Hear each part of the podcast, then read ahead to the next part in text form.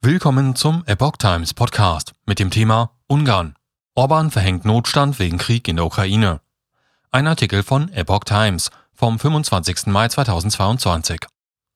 Weil der Krieg in der Ukraine kein Ende findet und sogar eine mögliche Bedrohung für Ungarn darstelle, hat der Ministerpräsident Viktor Orban nun den Notstand ausgerufen, nur einige Stunden nachdem Orbans neue Regierung angetreten ist.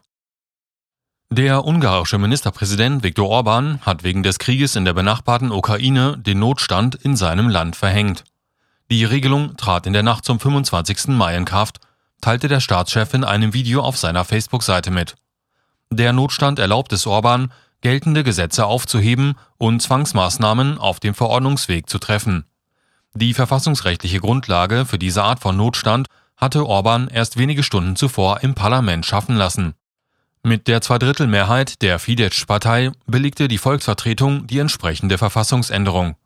Demnach kann die Regierung den Notstand ausrufen, wenn ein Nachbarland von einem bewaffneten Konflikt, einem Krieg oder einer humanitären Katastrophe betroffen ist. Waffenlieferungen an die Ukraine lässt Orban durch sein Land nicht durch. In der EU blockiert Orban mit einer Vetodrohung das geplante Öleinfuhrembargo gegen Russland. Bis Ende des Monats gilt noch der in Ungarn seit Frühjahr 2020 verhängte Corona-Notstand, den das Parlament mehrfach verlängert hatte. Notstand für mehr Handlungsspielraum.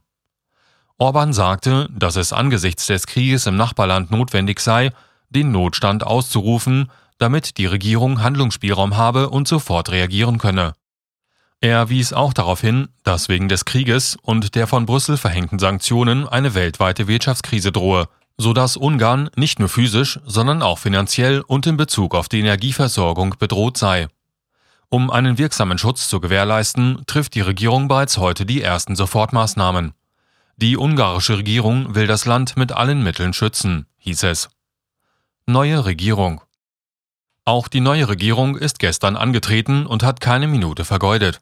Niemand kann das Ende des Krieges voraussehen. Wir müssen vorbereitet sein. Ungarn muss sich aus diesem Krieg heraushalten sagte Orban. Zum vierten Mal in Folge seit 2010 stellte Viktor Orban die Minister seiner neuen und fünften Regierung vor. Der Premierminister erklärte, dass er zwar nicht zum ersten Mal die Einladung des Staatspräsidenten angenommen habe, die Situation aber seit dem Regimewechsel die Situation aber seit dem Regimewechsel beispiellos sei. Er dankte den Wählern dafür, dass sie am 3. April den Willen des Volkes mit einer beispiellosen Deutlichkeit zum Ausdruck gebracht haben.